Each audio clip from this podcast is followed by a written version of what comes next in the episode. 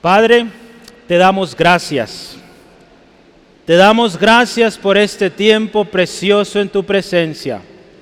Eres el Rey, eres el Señor.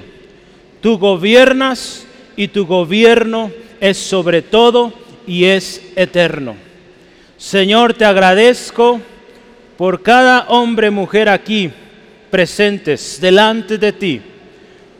Oh Señor Jesucristo, que tu palabra hoy hable a cada uno de nosotros. Hoy creemos en el poder de tu palabra para traer libertad, sanidad en el nombre de Cristo. Gracias Dios, porque hoy Señor es el día de salvación, hoy es el día de redención para gloria y honra de tu nombre. Padre, gracias porque todo está en tus manos. En tus manos este tiempo, en el nombre de Jesús. Amén. Gloria a Dios. Esteban, victorioso hasta la muerte. Amén, hermano Steve. Victorioso hasta la muerte, aleluya. Gloria a Dios, tenemos a nuestro hermano Steve aquí. Tenemos un ejemplo, testimonio de victoria. Dios es fiel, hermano, hermana. Hemos estado hablando de lo especial que es estar en Cristo. Recuerda, hablábamos, la vida con Cristo es mejor, es de hecho la mejor. Hemos hablado de lo que tenemos en Cristo, verá, la semana pasada hablábamos de esto, cómo usted y yo cuando oramos, pedimos a Dios, le decimos, Señor, en el nombre de Jesús soy sano. En el nombre de Jesús soy libre. En el nombre de Jesús hay provisión. En el nombre de Jesús estos alimentos son bendecidos. Cada, cada comida oramos, ¿verdad? Damos gracias a Dios por ese alimento que Él nos concede y damos gracias a Dios. Yo, aprendí algo, fíjese, siempre aprendemos. Y una ocasión fuimos a un restaurante. Normalmente oramos, siempre. Eh, pero esa ocasión me llamó la atención porque invitamos a unos hermanos, unos misioneros, a, comer y a la hora de la comida, pues vamos a orar. Y, el hermano tomó la iniciativa y dijo, yo, yo oro hermano, yo oro, muy bien. Y empieza a orar como normalmente usted y yo lo hacemos, pero algo que me llamó la atención en el restaurante es que él dice, Señor, bendice este negocio, prospera este negocio. Dije, muy buena oración, ¿verdad? Qué bendición, ¿verdad? Que usted pueda ir a un lugar y bendecir un lugar, un, negocio, un pequeño restaurante, una fonda, que ese lugar también sea bendecido. Y desde ese tiempo yo aprendí y cada vez que me toca ir a los tacos, donde quiera que voy, Señor, gracias porque bendices a este Señor.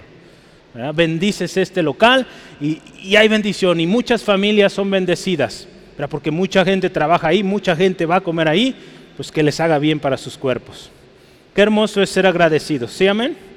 Hay que ser agradecidos y, pedir la bendición de Dios a donde quiera que vayamos. Hemos aprendido eso, que en el nombre de Jesús hay bendición. Hablábamos de tenemos poder y tenemos un testimonio. Pero hablábamos de esto, en Cristo tenemos victoria. La pregunta es, ¿estamos realmente viviendo esa vida victoriosa que Cristo Jesús vino a dar? Esto es importante y meditemos esta tarde unos momentos ¿Realmente vivimos esa vida en victoria que decimos, predicamos muchas veces? Si yo le preguntara, para vivir esa vida completa, victoriosa, ¿qué le hace falta? Medite un poco, ¿qué nos hace falta para vivir esa vida en victoria que Cristo Jesús vino a darnos? Dice que Él nos vino a dar vida y vida en abundancia, vida en victoria. Pero si nos ponemos a ver cómo está nuestra vida, nuestro día a día fuera de este lugar, muchas veces no vivimos en victoria.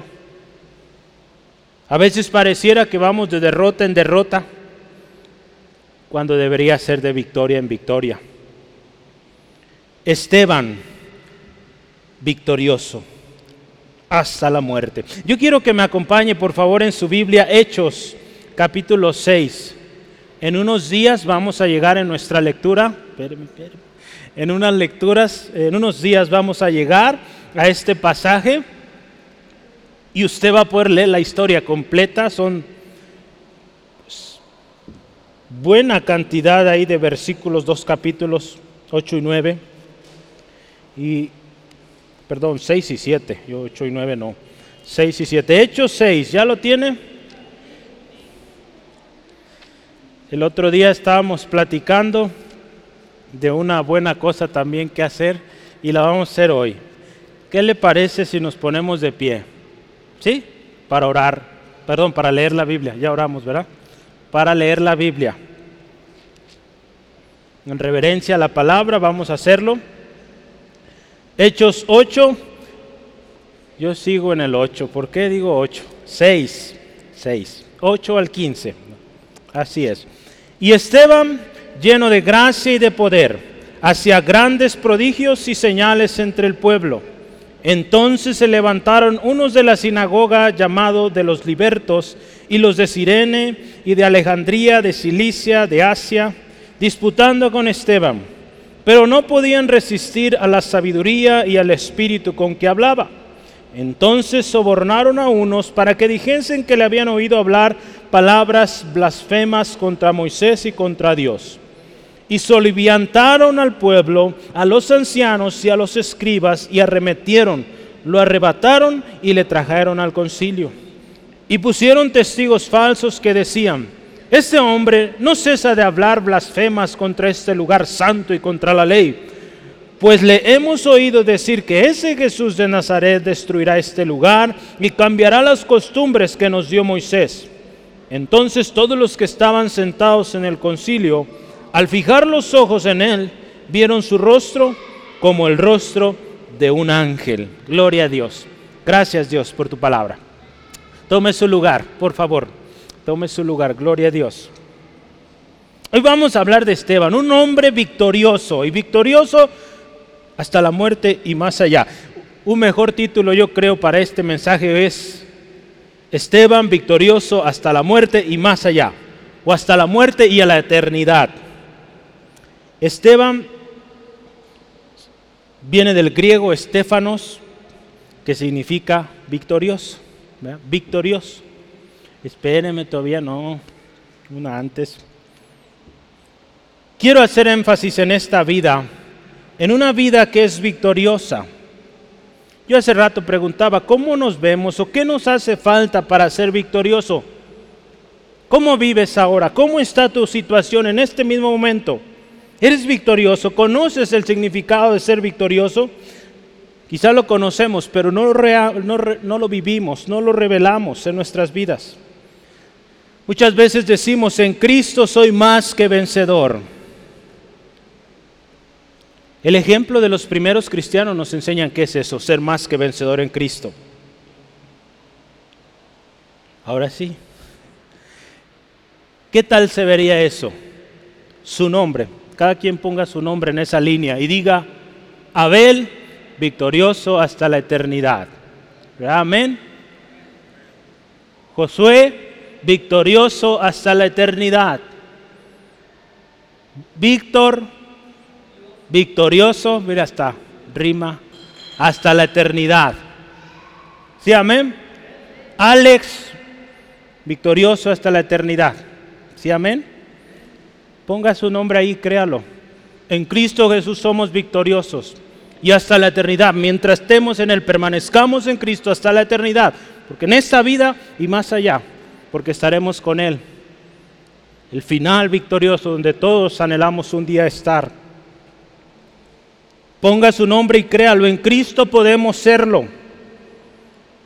Yo quiero que juntos, hermano, hermana, veamos el significado de ser victoriosos hasta la eternidad.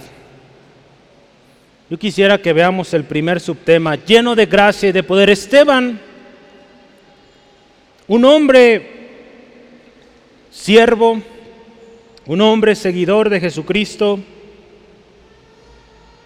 Dice la palabra de Dios, si usted ve ahí en su Biblia, así empieza, ¿verdad?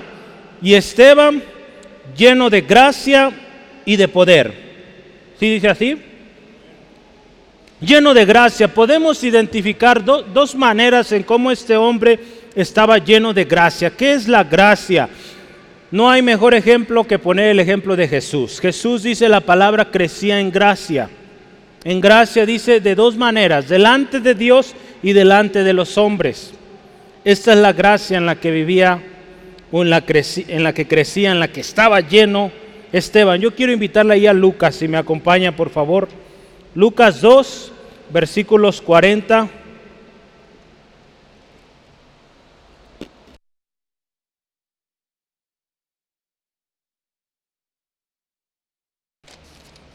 Si ya lo tienen, vamos juntos a leer Lucas 2, versículos 40 y 52. Vamos a ver Jesús, nuestro ejemplo.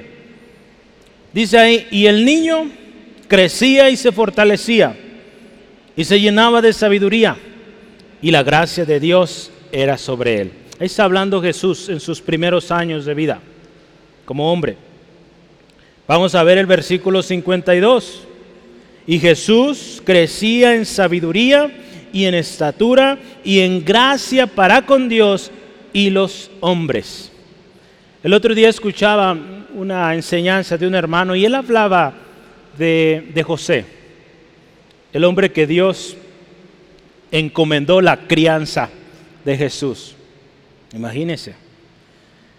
La gran bendición, el gran privilegio de, de este hombre, José, padre de familia, haber formado o haber, eh, el hermano usaba este término, me gustó, haber introducido al Señor Jesús al mundo, al trabajo. Estoy seguro que Jesús trabajaba con, José en la carpintería, en diferentes oficios, en casa, con mamá. Imagínense el gran privilegio, la gran bendición de este hombre haber introducido al Hijo de Dios en la tierra. ¿Cuántos padres aprovechando hoy les hubiera gustado ese privilegio. Que Dios, el Padre Celestial, haya dicho a Abisaí, a ti, a ti te toca. Imagínense qué tremenda responsabilidad. Pero qué privilegio, qué bendición. Jesús dice aquí la palabra, creció en esa familia, gracias a Dios por los padres, son una bendición. Y al final ningún papá se me vaya, por favor hay algo especial para ustedes. ¿Sí, amén? ¿Cuántos papás? A ver, levante la mano, papá. Gloria a Dios. Vamos a bendecir. Entonces, si usted ve un papá que quiere salir corriendo, no lo deje. Hay algo especial para ellos. ¿Sí? Entonces, gloria a Dios. Jesús crecía, nuestro ejemplo en gracia delante de Dios. Gracia delante de Dios. Eh, la palabra de Dios en en la versión palabra de Dios para todos, gracia ahí lo llama bendición de Dios. Cuando usted y yo guardamos la palabra de Dios en nuestra vida, hermanos, cuando guardamos la palabra de Dios y también la vivimos, vamos a hallar esa gracia. Jesús crecía en gracia, en sabiduría para con los hombres porque él conocía la palabra, vivía la palabra. Fue el hombre perfecto por excelencia, por eso crecía de esta manera. Queremos que nuestros hijos crezcan en sabiduría, en gracia para con Dios y los hombres, pues desde muy temprano hay que enseñarles la palabra del Señor. Ahí en Proverbios 3, 3 al 4, la palabra del Señor dice así, nunca se aparte de ti la misericordia y la verdad, átalas a tu cuello, escríbelas en la tabla de tu corazón, y escuche esto, y hallarás gracia y buena opinión ante los ojos de Dios y de los hombres. hombres. Cuando usted y yo guardamos la palabra de Dios, la atesoramos, vamos a hallar gracia delante de Él primero, pero también con nuestros semejantes. La gracia de Dios también, hermano, hermana, es necesaria para acercarnos a Dios. Ahí en Hebreos 4:16 dice, acerquémonos pues confiadamente al trono de la gracia, dice ahí, para alcanzar misericordia y hallar gracia para el oportuno socorro. Para acercarnos a Dios necesitamos la gracia de Dios. Entonces tenemos este ejemplo de este hombre que halló gracia. Dice ahí, lleno de gracia. ¿Cómo es que usted y yo somos llenos de gracia? Cuando nos llenamos del Señor, cuando nos llenamos de su palabra. Ser lleno de gracia, hermanos, podemos verlo también ser lleno de aprobación, respaldo y bendición de Dios. Yo quiero solamente darle tres ejemplos, tres personas en la Biblia que fueron hombres, una mujer de ellas, que hallaron gracia delante de Dios. Uno de ellos fue José, ahí en Génesis 39, versículo 21. Génesis 39, versículo 21. La palabra del, del Señor dice así, pero Jehová estaba con José y le extendió su misericordia y le dio gracia en los ojos del jefe de la cárcel. Dios dio gracia a este hombre y estaba con él. Dios vio algo en José. José halló gracia primeramente delante de Dios y después Dios estuvo con él y halló gracia con sus superiores, ahí en la cárcel. Otra mujer, ¿verdad? este caso es una mujer, de hecho son dos, dos mujeres que vamos a ver hoy, pero más adelante. Eh, Lucas 1.30. María, María también una mujer que halló gracia delante de Dios. Lucas 1.30 dice la palabra, entonces el ángel le dijo, María, no temas, porque has hallado gracia delante de Dios. También esta mujer, vea el privilegio y la bendición como madre, como la mujer que Dios usó para introducir también a su hijo en la tierra, en el mundo. Vea esto. Claro que esto no es razón para adorarla. Sí se le reconoce, pero no para adorarla. ¿verdad? Quien merece la gloria es Dios. ¿Sí, amén? Pero fíjese qué bendición. Esta mujer también, una mujer, dice que halló gracia delante de Dios. ¿Cuántos hemos hallado gracia delante del Señor, hermanos? Es algo especial el hallar gracia delante de Dios. Hay un texto más que yo quiero que veamos. David, en Hechos 7:46, adelantito de nuestro texto, dentro del discurso de Esteban, ahí en Hechos 7:46, dice la palabra de Dios, este halló gracia delante de Dios y pidió proveer tabernáculo para el Dios de Jacob. Pero aquí nos está hablando de David un hombre que halló gracia delante de Dios, un hombre que halló gracia delante de Dios y Dios le concedió grandes victorias. Para empezar, le otorgó la bendición de ser rey del pueblo de Israel, de bendecir su familia, de que dentro de su genealogía, de sus descendientes, viniera el Salvador Jesús. Imagínense toda la bendición que vino a este hombre porque halló gracia. Dice la palabra, un hombre conforme al corazón de Dios, David. ¿Sí, amén? La gracia de Dios es necesaria, hermano, hermano, en nuestras vidas. Esteban estaba o era lleno de gracia delante de Dios y ahora también dice delante de los hombres. Hallar gracia delante de los hombres, verá, a veces decimos esto, he hallado gracia con mis patrones, con mis compañeros de trabajo, pues hallar gracia nos habla de eso, un buen testimonio. En Hechos 6, versículo 3, nos habla de, los hombres que fueron eh, diáconos o los primeros diáconos, ¿verdad? Que se empezó a usar este término ahí entre la iglesia. Ahí en Hechos 6.3 dice, buscad pues hermanos de entre vosotros a siete varones de buen testimonio. Y había ahí características llenos del Espíritu Santo, de sabiduría a quienes encarguemos de este trabajo. Resulta ser que llegó el momento que la iglesia estaba creciendo tanto que se estaban desatendiendo algunas áreas, en particular la distribución de los alimentos. Esto llegó a oídos de los apóstoles y se pusieron en acuerdo y vamos a buscar hombres de testimonio. Y entre ellos estaba Esteban. ¿verdad? Cuando usted y yo tenemos buen testimonio, hemos hallado gracia con nuestros superiores. Y la gente se sorprende, no sé si le ha tocado, a mí me ha tocado y he escuchado de varios que a veces nos dicen nuestros compañeros, oye, pero tú qué hiciste o por qué a ti te dan ese privilegio. O, más bien nos dice, ¿de qué privilegios gozas? pues es la gracia de Dios en nosotros, que nos va a ayudar a también encontrar esa gracia con nuestros superiores. Sí, amén. La gracia de Dios en un hombre hará que se encuentre en gracia para con los hombres. Hay un hombre que también ya lo mencionamos, David otra vez, primera de Samuel, hay una historia de él, que este hombre todavía no era rey, pero halló gracia con Saúl, el rey Saúl. Samuel, primera de Samuel 16, 21 al 23. Dice así la palabra. Vea la gracia que tenía este hombre. Dice, y viniendo David a Saúl, estuvo delante de él y él le amó mucho y le hizo su paje de armas. Y Saúl envió a decir a Isaí, padre de David, yo te ruego que esté David conmigo, que esté David conmigo. Escuche, pues ha hallado gracia en mis ojos. Y dice ahí la palabra, cuando el espíritu malo de parte de Dios venía sobre Saúl, David tomaba el arpa y tocaba con su mano, y Saúl tenía alivio y estaba mejor.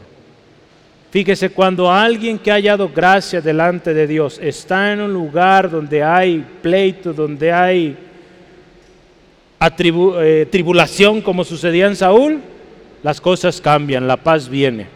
Porque la paz de Dios está con usted y donde usted va, hermano, hermana, usted lleva la paz.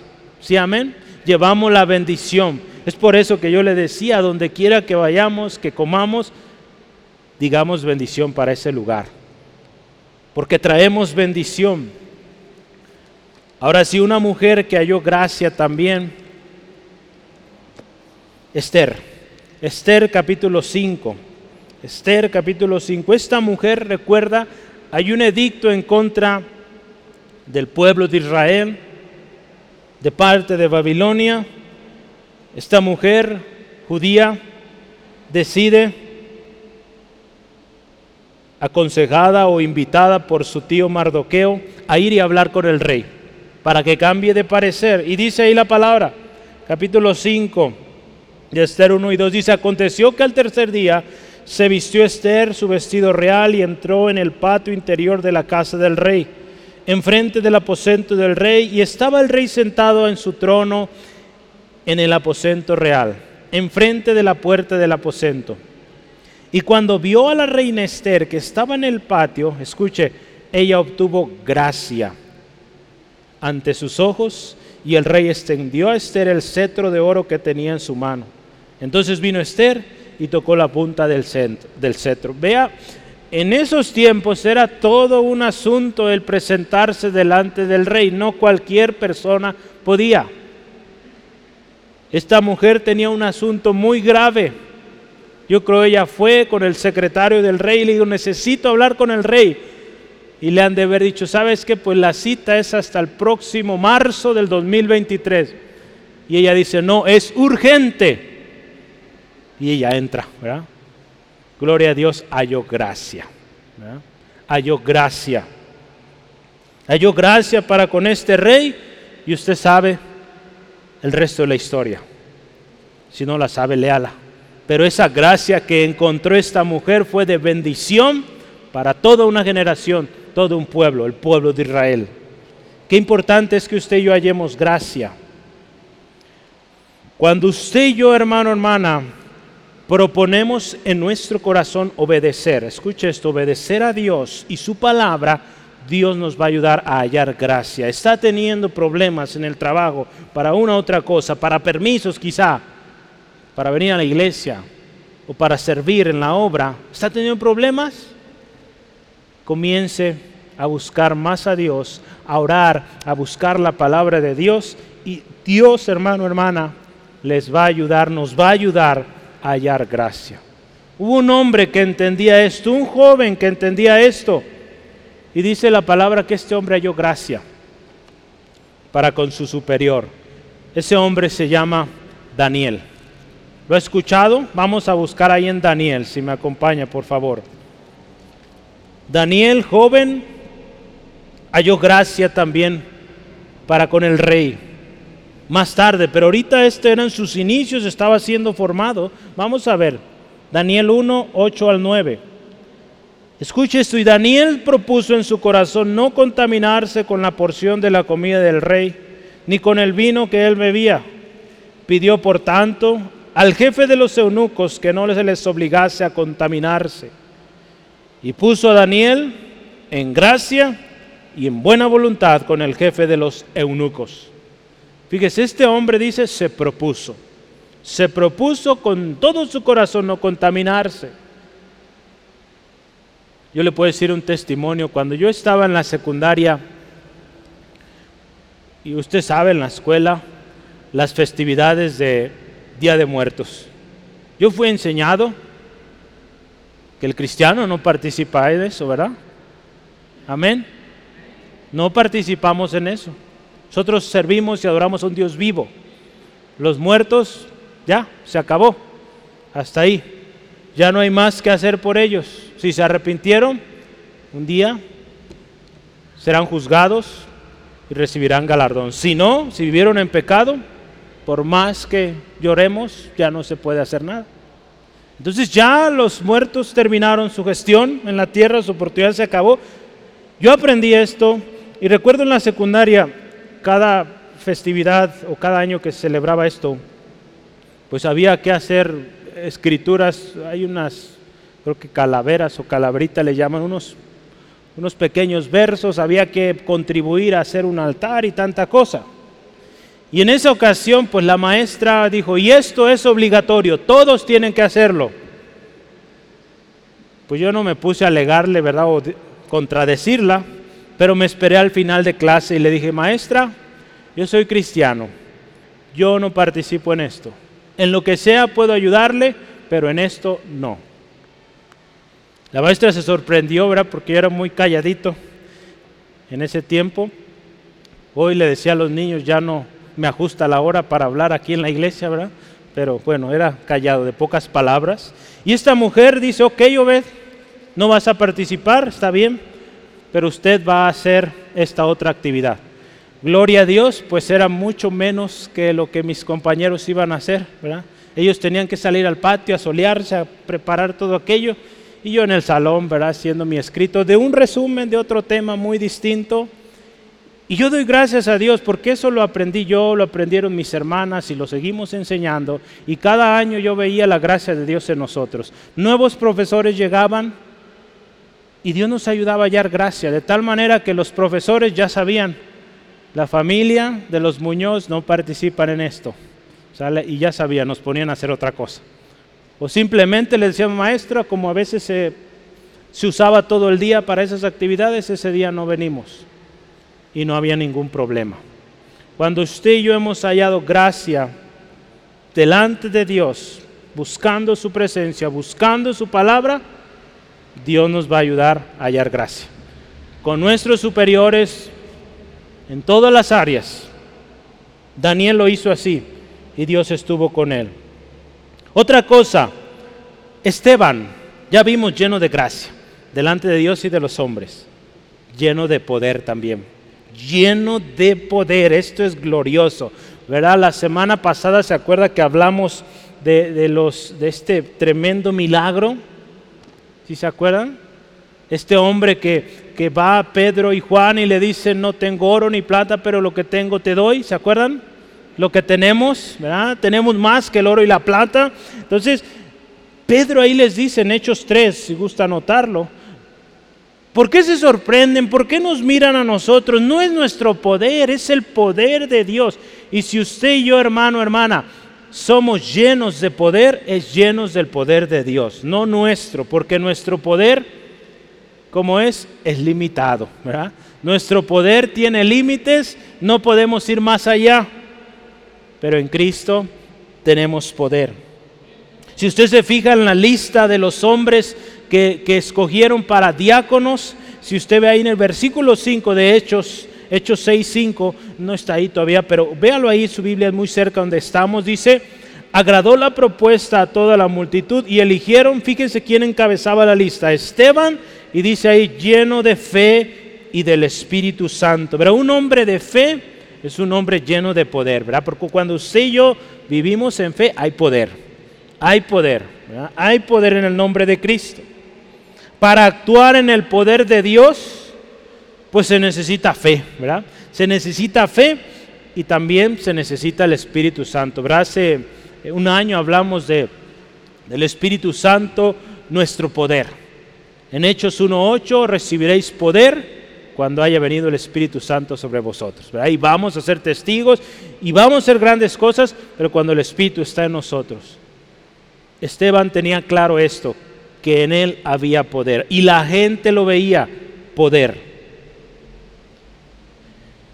Pero hermano, hermana, cuando usted y yo vivimos así, llenos de gracia, para con Dios, con los hombres, llenos de poder, le voy a decir una cosa, va a haber oposición, segura, segura.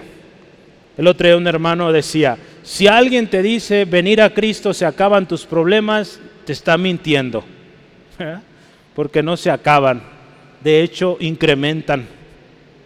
Pero gracias a Dios tenemos el Espíritu Santo, tenemos poder, tenemos victoria en Jesús. Esa es la gran diferencia. El ser humano sin Cristo tiene muchos problemas y no sabe cómo resolverlos y no logra resolverlos porque necesita a Jesús. Usted y yo como cristianos tenemos quizá más problemas, pero en Cristo somos vencedores. Hay victoria. Entonces la oposición será segura. Ahí en el versículo 9 usted ve, dice ahí que los llamados libertos, o opositores de Esteban. Los libertos, ¿quiénes eran estos hombres? Dice la, historia, eran hombres o personas que habían sido liberados de esclavitud. Por eso el nombre libertos, porque habían sido liberados. Sencillo, ¿verdad? Dice, procedían de diferentes lugares, dice ahí de, de Sirene, que es la parte de Libia, hoy norte de África, Alejandría, que en aquel tiempo era una gran ciudad después de Roma, en Egipto, Cilicia, la parte de Asia, Asia Menor y otros lugares de Asia. Esos eran los libertos. Pero es interesante cómo eran estos hombres. Se oponían a Esteban, pero fíjese, eran personas que si bien habían sido libres físicamente, ya no eran esclavos, fueron de alguna manera, bueno, de hecho, literalmente fueron liberados del yugo de la esclavitud humana física,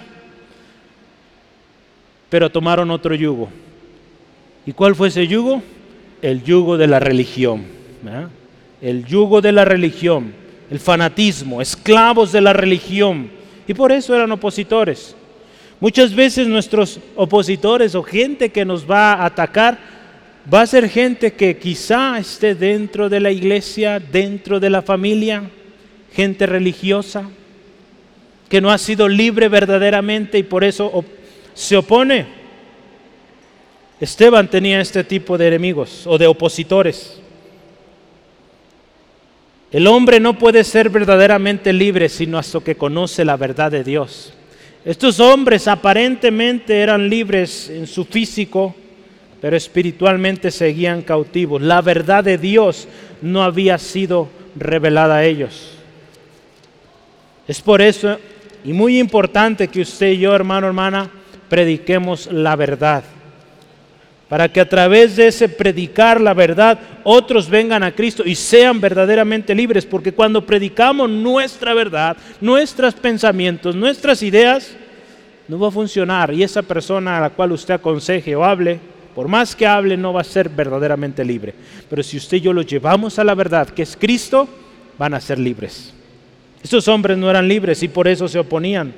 Hay un texto que yo quisiera leamos juntos, Juan 8, 31 al 36. Dice así, dijo entonces Jesús a los judíos que habían creído en él, si vosotros permaneciereis en mi palabra, escuche esto, seréis verdaderamente mis discípulos y conoceréis la verdad y la verdad os hará libres. Le respondieron, linaje de Abraham somos y jamás hemos sido esclavos de nadie. Vea, estos hombres religiosos ¿Cómo dices tú seréis libres? Estos libertos que en su nombre proclamaban ser libres, su espíritu estaba cautivo. Jesús le respondió, de cierto, de cierto os digo, que todo aquel que se hace o que hace pecado, esclavo es del pecado. Y él es esclavo, perdón, y el esclavo no queda en la casa para siempre, el Hijo sí queda para siempre. Así que si el Hijo libertare, seréis verdaderamente libres. Estos hombres eran libres de nombre. Nosotros no, ¿verdad? Somos libres completamente en Cristo.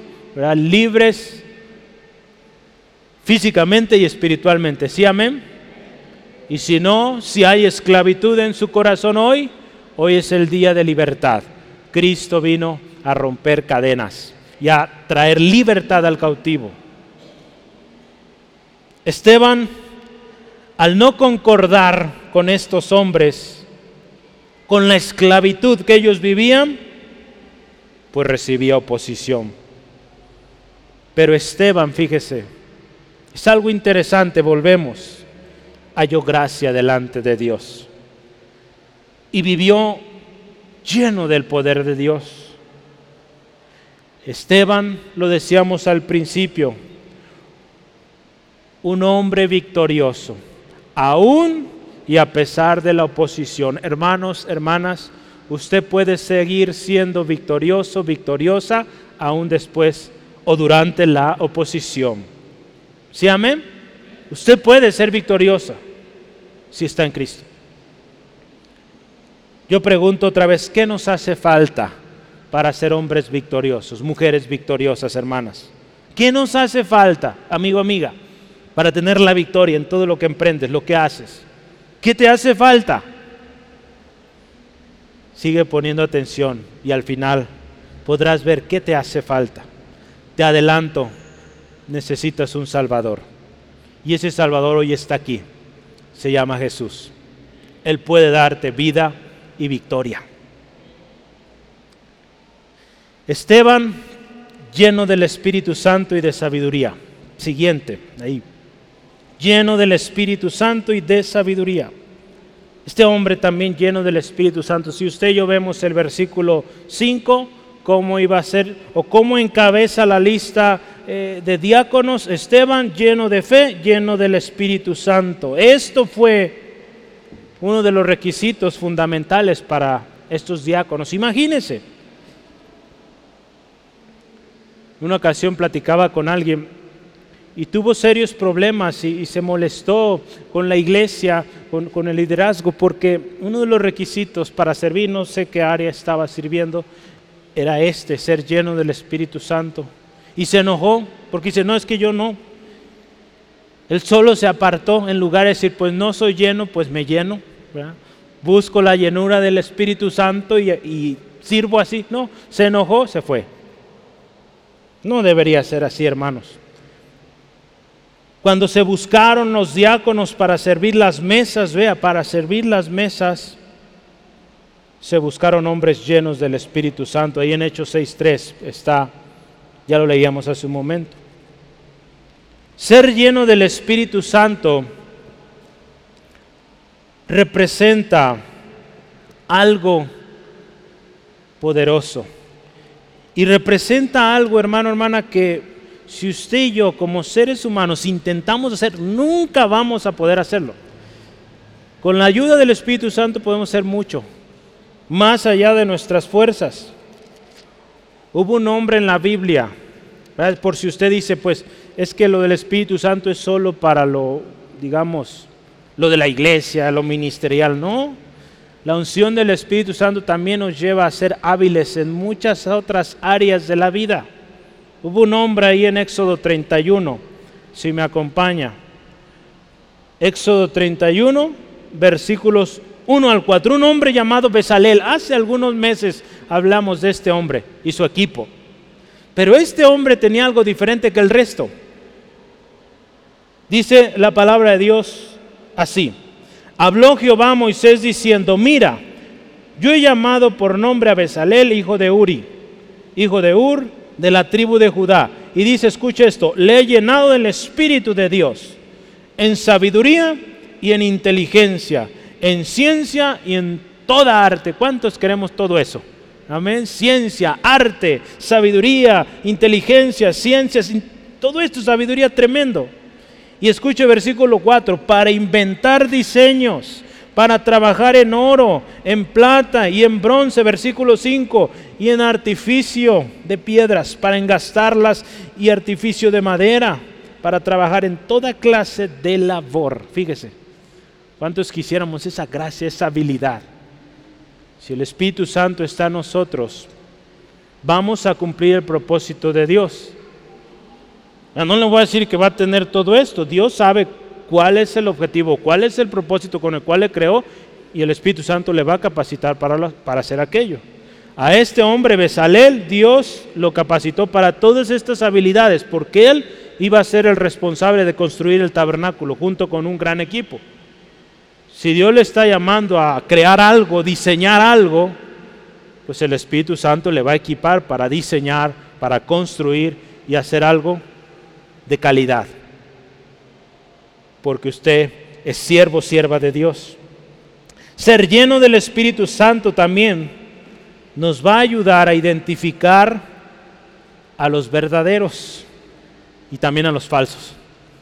Una de las cosas que, hemos aprendido, y, así lo enseñamos, hermano, hermana, asegurémonos de enseñar usted y yo la verdad. Porque a veces nos queremos enfocar en hablar de todas las mentiras que existen en el mundo, habidas y por haber. Nunca vamos a acabar. Hay muchísimas mentiras, muchas falsas religiones, muchas falsas sectas, muchos hombres, mujeres que se levantan hablando cada mentira, cada distorsión de la palabra de Dios, que si que si nos enfocamos en hablar de eso vamos a perder el tiempo. Por eso yo le animo, enseñemos la verdad, la verdad de Dios, para cuando lleguen los falsos, sepan identificarlos. Cuando lleguen los verdaderos también, los sepamos identificar. Hubo una, hubo una ocasión donde el Espíritu Santo estaba obrando, familias viniendo a Cristo, tremendas cosas ahí en Antioquía y los discípulos dijeron, envíen a Bernabé a ver qué está pasando en esa ciudad porque se oye mucho ruido de que está habiendo mucha gente aceptando a Jesús. Ahí en Hechos 11, vamos a verlo rápido. Hechos 11, 20 dice ahí, pero había entre ellos unos varones de Chipre y de Sirene, los cuales cuando entraron en Antioquía hablaron también a los griegos anunciando el Evangelio del Señor Jesús. Vea. Y la mano del Señor estaba con ellos y gran número creyó y se convirtió al Señor. Llegó la noticia de estas cosas a oídos de la iglesia que estaba en Jerusalén y enviaron a Bernabé para que fuese hasta Antioquía. Dijeron, a ver Bernabé, ve a ver qué está pasando allá. Este, cuando llegó, vio la gracia de Dios, se regocijó y exhortó a todos que con propósito de corazón permaneciesen fieles al Señor. Escuche esto, porque era varón bueno y lleno del Espíritu Santo y de fe. Bernabé supo reconocer, estos sí son de los nuestros. Están predicando a Jesús y esto es genuino porque estaba lleno del Espíritu Santo. Hoy en día hay mucho engaño, hermanos, mucho engaño. Necesitamos el Espíritu Santo para conocer los falsos. Se necesita ser llenos del Espíritu Santo también para enfrentar la tentación y vencer. Ahí en Lucas 4, no lo vamos a alcanzar a leer, 4, 1 y 2, Jesús fue llevado al desierto a ser tentado, pero dice iba lleno del Espíritu y pudo vencer al enemigo. ¿Y cómo lo venció? Pues con la misma palabra de Dios. Alguien que es lleno del Espíritu Santo conoce la palabra de Dios, conoce las promesas de Dios y aún usted dice, pues ¿cómo es posible que me voy a aprender todo este libro? El Espíritu Santo le va a recordar todo lo que Dios ha dicho en su palabra. Se necesita el Espíritu Santo para ser guiado a toda verdad. Juan 16, 13. Se necesita el Espíritu Santo para servir a otros. Se necesita el Espíritu Santo para predicar. Se necesita el Espíritu Santo para vivir una vida auténtica, poderosa y llena de gracia en Cristo. Para eso necesitamos el Espíritu Santo. Por eso Jesús insistía, no se vayan hasta que sean llenos del Espíritu. Esteban lleno de del Espíritu Santo y también dice lleno de sabiduría, ¿verdad? Dice ahí Jesús ya había dicholes a sus discípulos que iban a vivir persecución. Antes de que Jesús fuera a la cruz, Él les dice, los van a perseguir, los van a encarcelar, los van a golpear. Va a ser tremendo lo que van a vivir. Van a ser presentados ante los concilios, como sucedió con Esteban. Los van a llevar a la cárcel. Va a ser tremendo. Pero ahí en Lucas 21:15, todo el texto está ahí eh, en estos, pero Lucas 21:15 Jesús les dice una promesa. Yo les daré palabra de sabiduría, la cual no podrán resistir ni contradecir todos los que se opongan. Este texto yo me lo aprendí muy pequeño. Es una promesa que he llevado todos los años y creo que Dios nos da esa sabiduría. Para que todos aquellos que se opongan no puedan o no tengan que responder. Y eso sucedió con Esteban. La sabiduría que había en Esteban, lleno, ¿verdad? Dice ahí, de sabiduría, le ayudó. Y si usted ve el capítulo 7, de hecho, lo vamos a leer en los próximos días, un discurso tremendo, magistral, precioso, donde él predica a Jesucristo, el plan de Dios para la humanidad, de salvación a través de Jesucristo. Vea, un hombre lleno de Espíritu Santo, sabio, y que se aventó, fíjese cuántos versículos tiene el capítulo 7 de Hechos. Yo no todo es el discurso, pero 60 versículos. Un discurso grande y sin interrupción.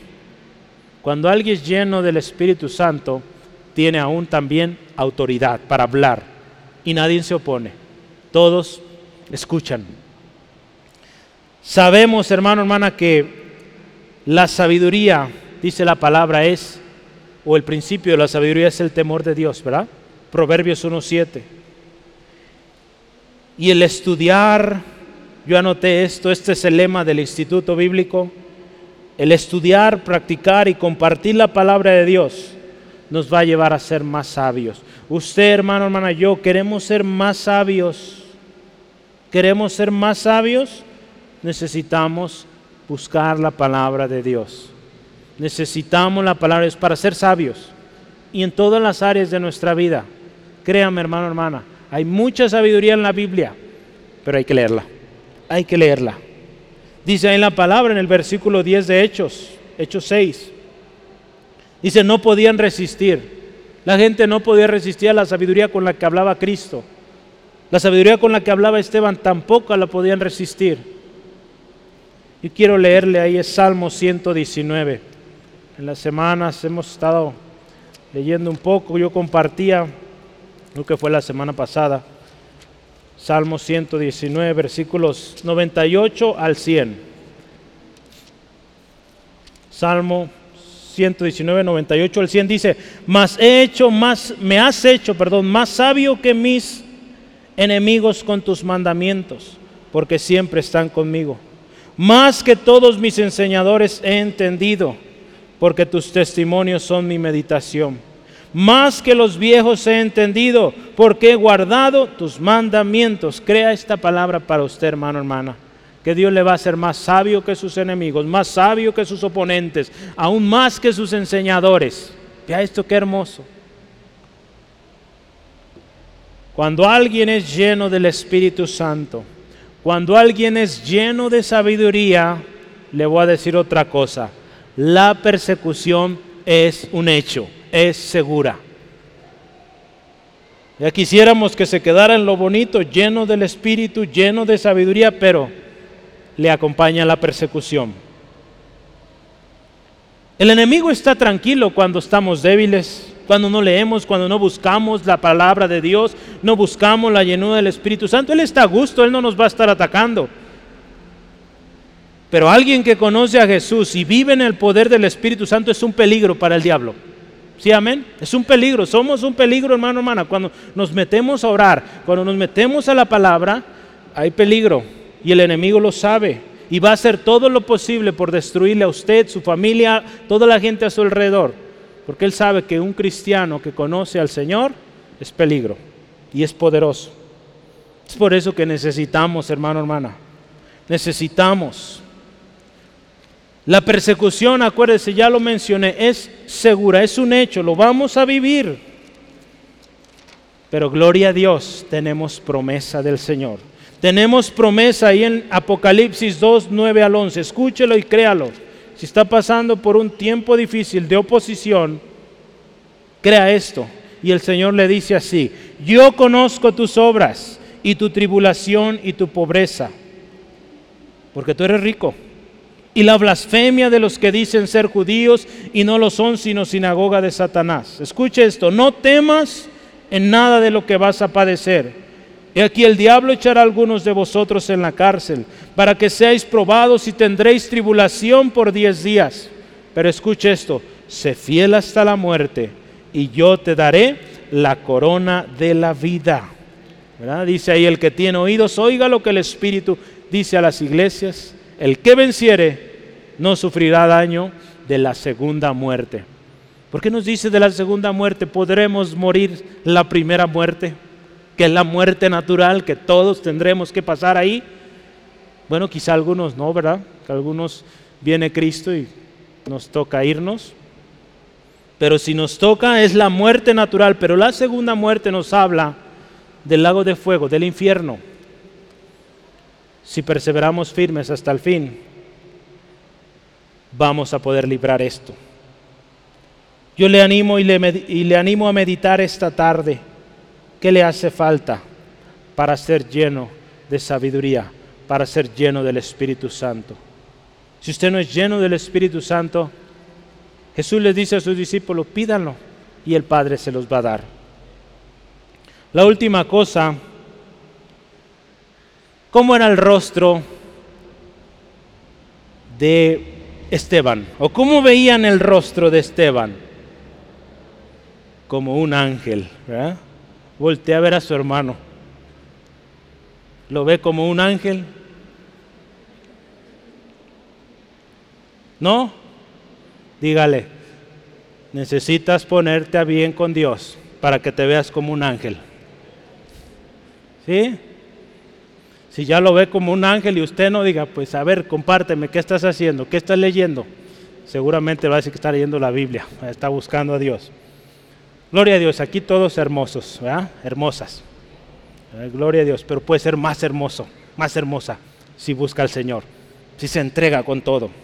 La gente nos está viendo, la gente está viendo cómo somos. Esteban dice, la gente fijaba sus ojos en Él. La gente está atenta a lo que hacemos, sea bueno o sea malo. Toda la gracia, la sabiduría con la que hablaba Esteban, la gente lo veía. Y no, no podía pasar desapercibido. El denuedo con el que hablaban los discípulos llamaba la atención de la gente.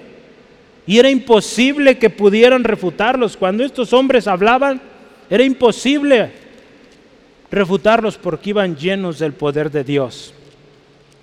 Esos nervios se van, hermano, hermana, cuando nosotros somos llenos del Espíritu Santo. Gloria a Dios. Ahí en Hechos 4, vamos a leer un texto rápido. Hechos 4, 13 al 14. 4, 13 al 14 de Hechos, dice así la palabra del Señor. Entonces, fíjese, Pedro aquí, Juan, hablando con denuedo sabiendo que eran hombres, fíjese, sin letras y del vulgo, la gente se maravillaba y le reconocían que habían estado con Jesús. La gente, hermano, hermana, cuando nos vea, va a ver algo diferente. Cuando le escucha hablar, cómo usted es capaz de establecer o llevar una conversación sin ninguna grosería, sin ninguna maldición, la gente se va a sorprender, créame. ¿Cuánto les ha pasado algo así? Que usted puede llevar toda una hora hablando sin decir ni siquiera una mala palabra. La gente se sorprende y dice, ¿cómo es posible que alguien, que muchas veces muchos de nosotros no tenemos los estudios, la preparación, pero podemos hablar correctamente sin ofender? Así hablaban los discípulos. Dice, ahí eran hombres de vulgo, sin palabras, pero llenos del Espíritu Santo, llenos de gracia, llenos de sabiduría y podían hablar con cualquier persona sin problemas, presentarse ante grandes autoridades sin problemas. Esa es la autoridad, hermanos, que Dios nos da. Cuando vivimos en Cristo y estamos en Él, créame, podemos vivir de esta manera como vivía Esteban. Un rostro como de ángel reflejaba que la presencia de Dios estaba con él. La Biblia de estudio cristiana estándar dice, la expresión facial en Esteban reflejaba dos cosas, inocencia y el rol del Espíritu Santo en su vida. Hermano, hermana, cuando usted y yo estamos en Cristo, dice la palabra de Dios, que hay alegría en nuestro corazón y se ve en nuestro rostro. Ahí en Proverbios 15, 13 dice, el corazón alegre hermosea el rostro. Por eso yo le digo, sonriamos, ¿verdad? Seamos cristianos alegres. ¿Sí, amén? La sabiduría de Dios en el hombre también hace que su rostro se ilumine. Ahí en Eclesiastés 8.1 dice, la sabiduría del hombre ilumina el rostro. Cuando hemos pasado tiempo en la presencia de Dios, nuestro rostro va a brillar. Vamos a ser diferentes, vamos a causar atención de otros en nosotros. Y van a interesarse, ¿qué hay en esta persona? Moisés cuando bajaba del monte de estar con Dios, dice, su rostro brillaba de manera tremenda que la gente, pues yo creo le tuvo que pedir, cúbrete porque es imposible poderte ver. En Hechos 24, 29 usted puede leer ahí. Tenía que cubrir su rostro porque reflejaba la gloria de Dios. Hermano, hermana, la luz de Cristo debe brillar en nosotros. Así como brillaba en Esteban, debe brillar en usted, en mí, hermano, hermana. Porque quiero decirle una cosa, usted es hijo de Dios, amén. Usted es redimido, redimida. Pues somos llamados a ser luz. Ahí en Hechos 13, versículo 47, nos dice así la palabra de Dios. Escuche esto. Porque así, escuche y dígalo a usted, créalo usted, porque es palabra para nosotros. Porque así nos ha mandado el Señor diciendo, te he puesto para luz de los gentiles, a fin de que seas para salvación hasta lo último de la tierra. Eso es lo que Dios nos dice, nos ha puesto para luz.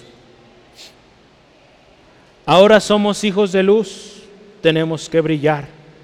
En otro tiempo dice ahí Juan, perdón, Efesios 5:8, en otro tiempo hijos de tinieblas, hoy hijos de luz y debemos llevar la luz de Cristo donde quiera que vayamos. Cuando alguien ha estado en la presencia de Dios, lleva la presencia de Dios consigo, pues va a haber persecución también, va a haber oposición, y muerte segura. Yo le quiero leer esto también, un comentario. Dice, si su rostro, el rostro de Esteban, era visiblemente radiante, esto no detuvo a sus oponentes. Le quitaron la vida.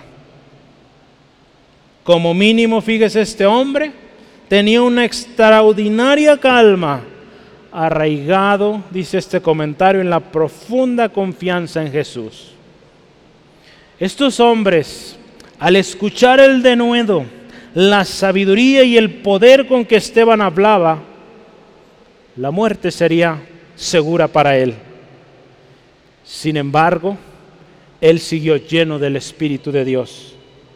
Puestos sus ojos en el cielo, vio la gloria del Dios Padre y del Hijo su Salvador esperándole. Yo quisiera que leamos este texto último para terminar. Ahí adelantito, Hechos 7. Ya no está, pero podemos dejar en la última. Hechos 7, 54 al 60. Yo quiero que usted vea el final de este hombre del cual hablamos.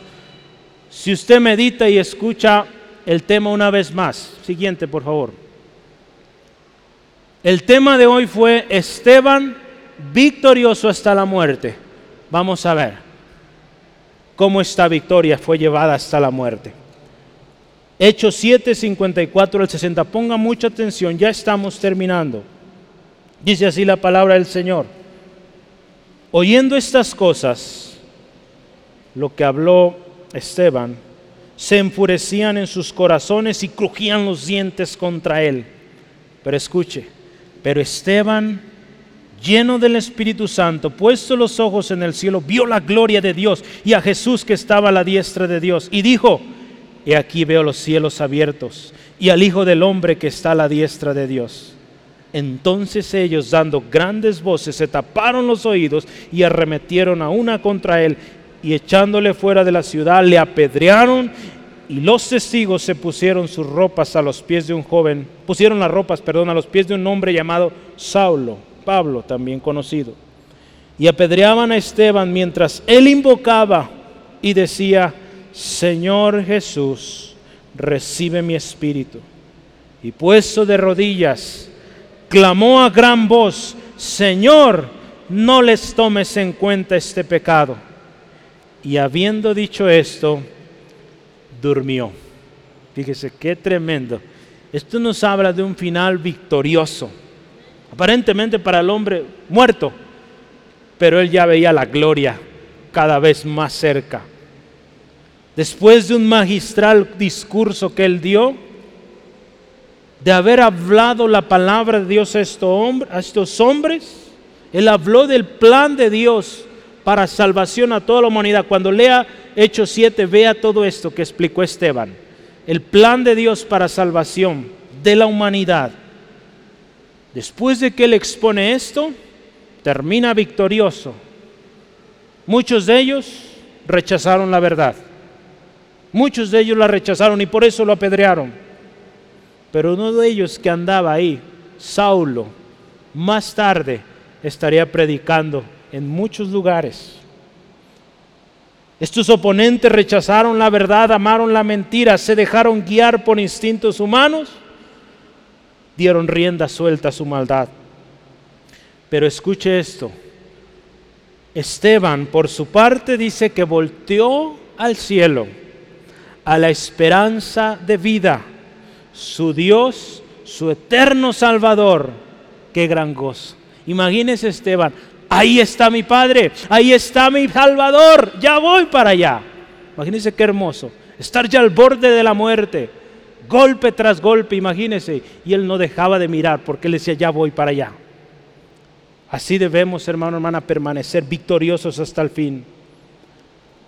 Al ver este majestuoso recibimiento que tendría, no importaban las piedras que golpeaban incesantes, no importaba la sangre derramada o el dolor seguido de entumecimiento por los golpes. Esteban, fíjese, tan solo decía, Señor Jesús, recibe mi espíritu y sus últimas palabras reflejan la actitud de un hombre victorioso, que cumplió el propósito de Dios.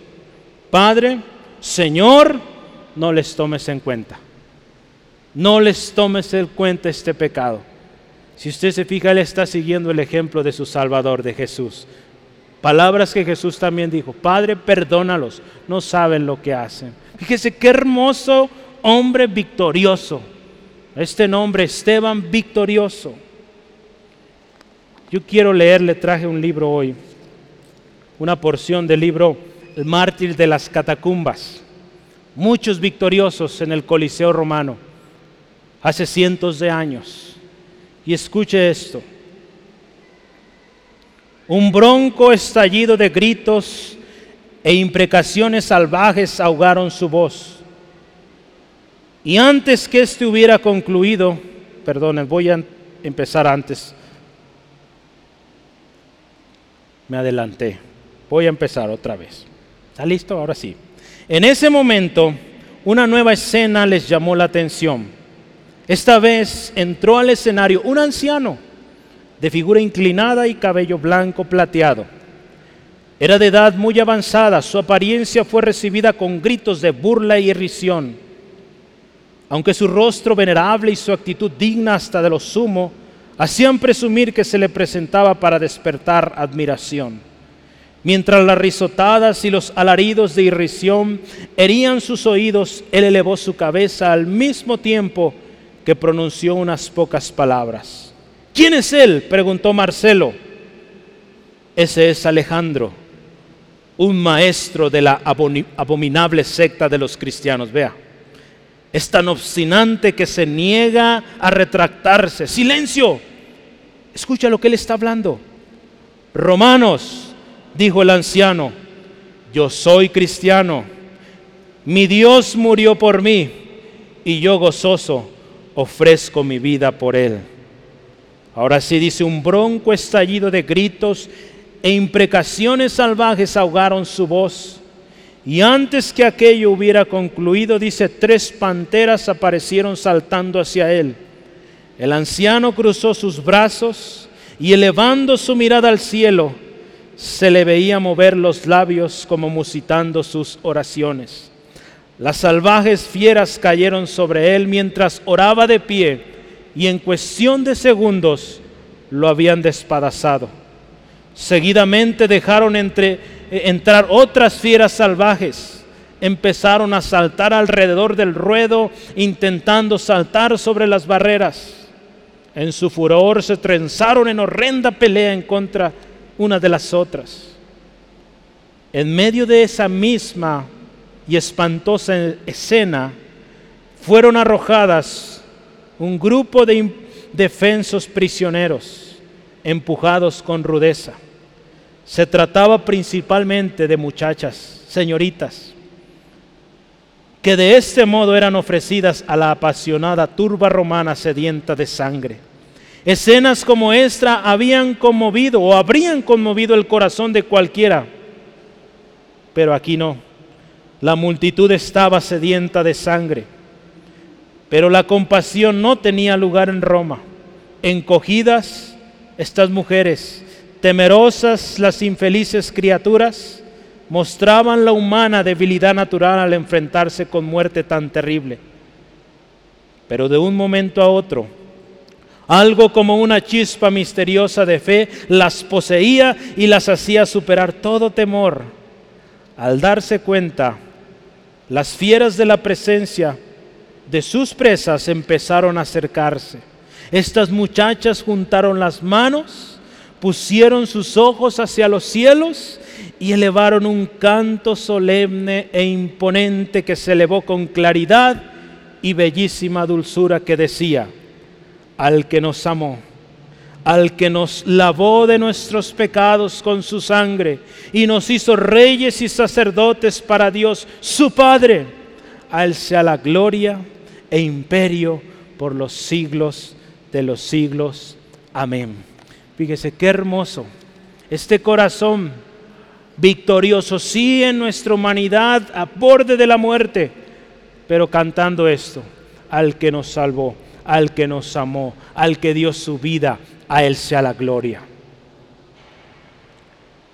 Las vidas de Esteban y estos mártires, hermano, hermana, nos enseñan vidas victoriosas, llenos de gracia, de poder del Espíritu Santo, donde sus rostros reflejaban la gloria de Dios.